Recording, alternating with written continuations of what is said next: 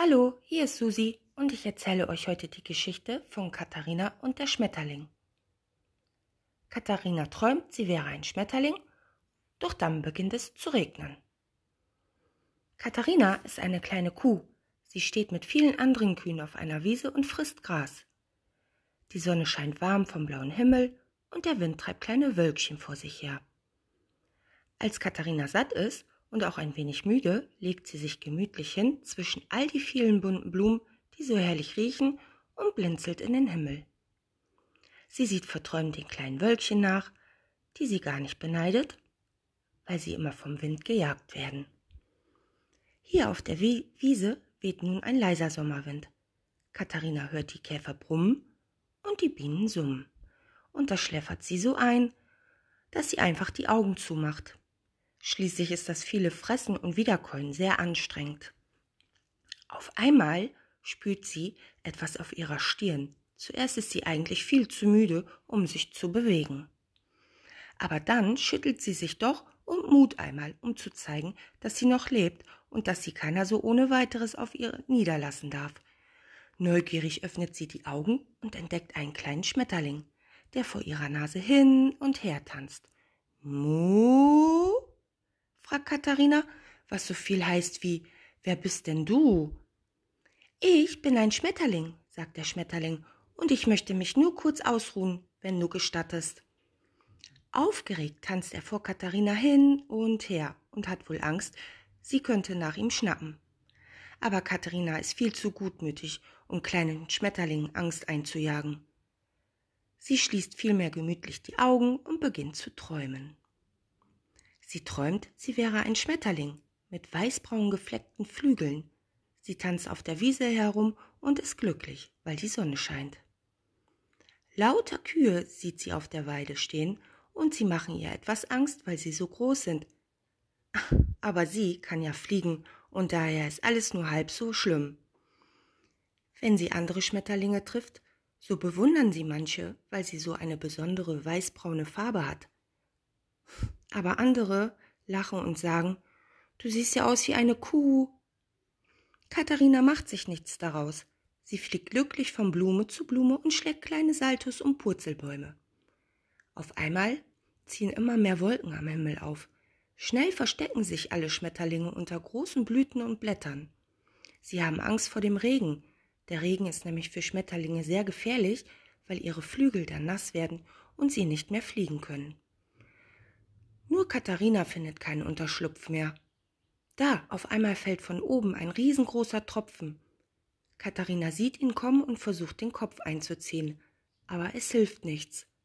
Komisch, denkt sich Katharina, der Tropfen sah doch gerade noch so groß aus. Und jetzt hat er mich doch nur an der Nase getroffen. Wirklich seltsam. Verwirrt öffnet sie die Augen, da merkt sie, dass sie alles nur geträumt hat und dass der Tropfen tatsächlich nur auf ihrer großen Kuhnase gelandet ist. Da bin ich aber froh, dass ich kein Schmetterling bin. Seufzt sie und trottet langsam zu den anderen Kühen, um sich an ihnen anzuwärmen. Das war die Geschichte von Katharina. Ich hoffe, sie hat euch gefallen. Bis zum nächsten Mal. Tschüss. Hallo, hier ist Susi und heute lese ich euch Dr. Brumm. Steckt fest vor. Dr. Brumm macht das, was er jeden Sonntag macht. Honig essen. Als das große Glas leer ist, brummt es in Dr. Brumms Magen immer noch.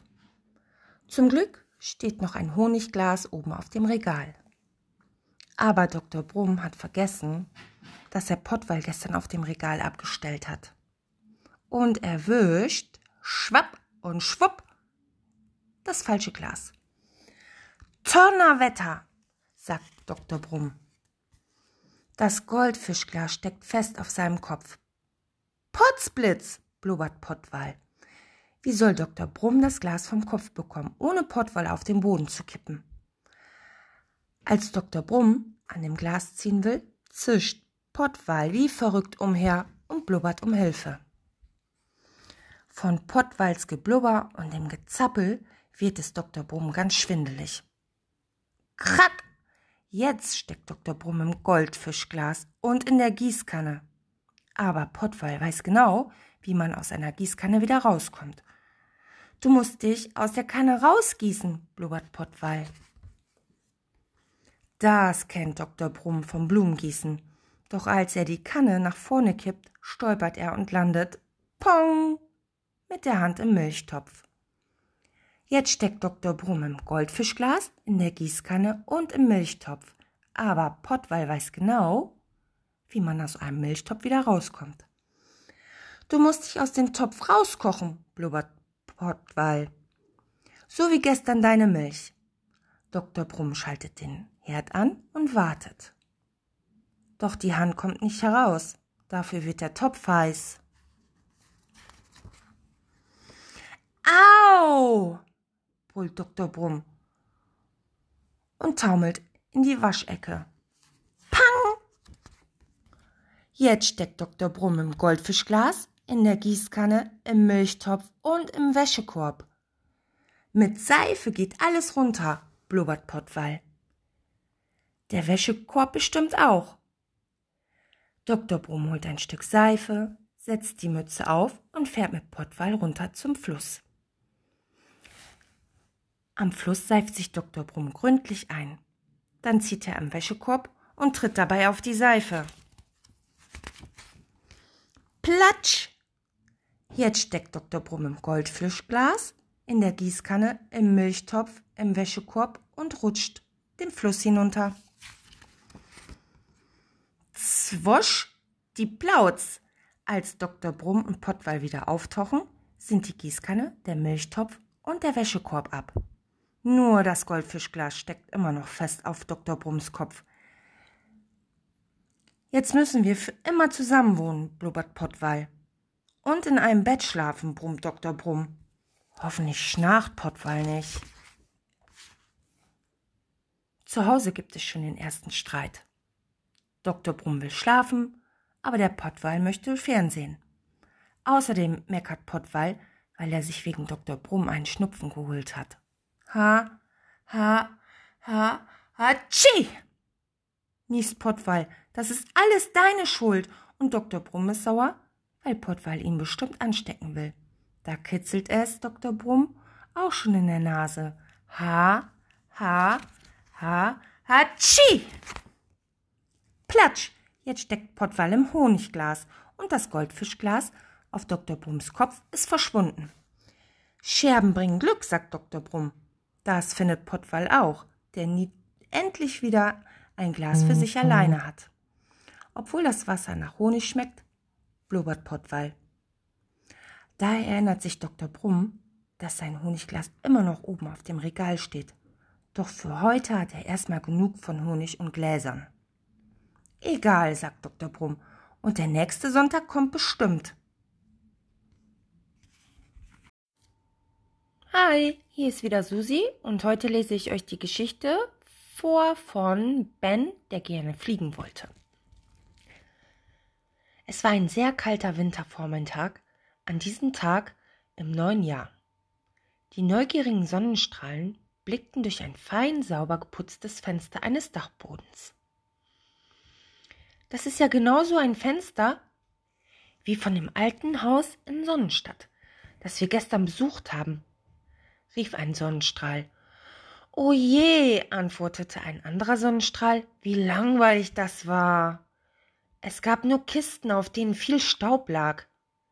Auch ein Kleiderständer, auf dem eine alte Jacke hing, stand traurig in der Ecke. Mal sehen, was wir heute entdecken, gluckste vor Freude der kleinste Sonnenstrahl und kroch schon vorsichtig auf den Dielen des Dachbodens. Schnell kamen die anderen Sonnenstrahlengeschwister hinterher. Sie erhellten den Dachboden ein wenig und tanzten mal hierhin und mal dahin. Das ging so lange gut, bis der kleinste Sonnenstrahl rief Seid mal alle ganz leise. Hier ist etwas. Hört ihr das auch? Ja, ja und nochmals ja, stimmten die anderen ihm zu. Psst, machte dieser und legte den Zeigefinger auf, die, auf seinen Mund und nun konnten alle Sonnenstrahlen ein ganz leises Schnarchen hören. Es schien aus dem Korb zu kommen. in dem sich alte Wäsche befand. Darin lag auch eine bunte, kuschelige Decke, die schon längst jemand vergessen hatte. Und tatsächlich, darauf lag etwas. Etwas sehr Kleines, ein kleiner Knirps war es, und er schlief. Nun ist allen bekannt, die gern Märchen hören und lesen, dass der Neujahrstag einen Zauber mit sich trägt und jeden, egal ob groß oder klein, das erfüllt, was er sich wünscht. Der kleine Knirps wurde von den Sonnenstrahlen an der Nase gekitzelt. Er machte Haptschi, war im Nu munter und hopste auf dem Boden. He, kleiner Knirps, spielen wir Fangen, spielst du Fangen mit uns? neckte der kleinste Sonnenstrahl. Der Knirps versuchte es, doch die Sonnenstrahlen waren alle viel zu flink. Beim nächsten Mal gelingt es dir bestimmt besser, sprach der kleinste Sonnenstrahl. Hast du eine Idee, was du nun machen möchtest? Wenn ich das nur wüsste, meinte der Knirps. Und weil ihm die Sonnenstrahlen feines Licht schenken, schaute er sich auf dem Dachboden um. Es verschlug ihm fast die Sprache. Auf einen alten Stuhl mit weichem Polster, der irgendwann einmal in einem feinen Wohnzimmer stand, lag ein bunter Papierdrachen und langweilte sich. Der ist aber klasse. Und weil der Knirps von den tollen Flügeln mit den blauen Bändern begeistert war, wünschte er sich, ebenfalls solche Flügel zu haben und durch das blitzblanke Dachfenster hinaus in den eiskalten Neujahrsmorgen der Sonnenstadt zu fliegen. Und weil der Neujahrszauber auch an diesem Neujahrestag wirkte, saß der Knirps plötzlich auf dem Papierdrachen mit dem langen Papierdrachenschwanz er trug ihn durch das Dachfenster hinaus in den hellen Morgen. Die Meisen und die Spatzen zwitscherten und zwirpten. Guten Morgen, Drachenflieger Ben. Wir wünschen dir immer einen guten Flug. Und von nun an hörte Ben nur noch auf seinen neuen Namen Drachenflieger Ben.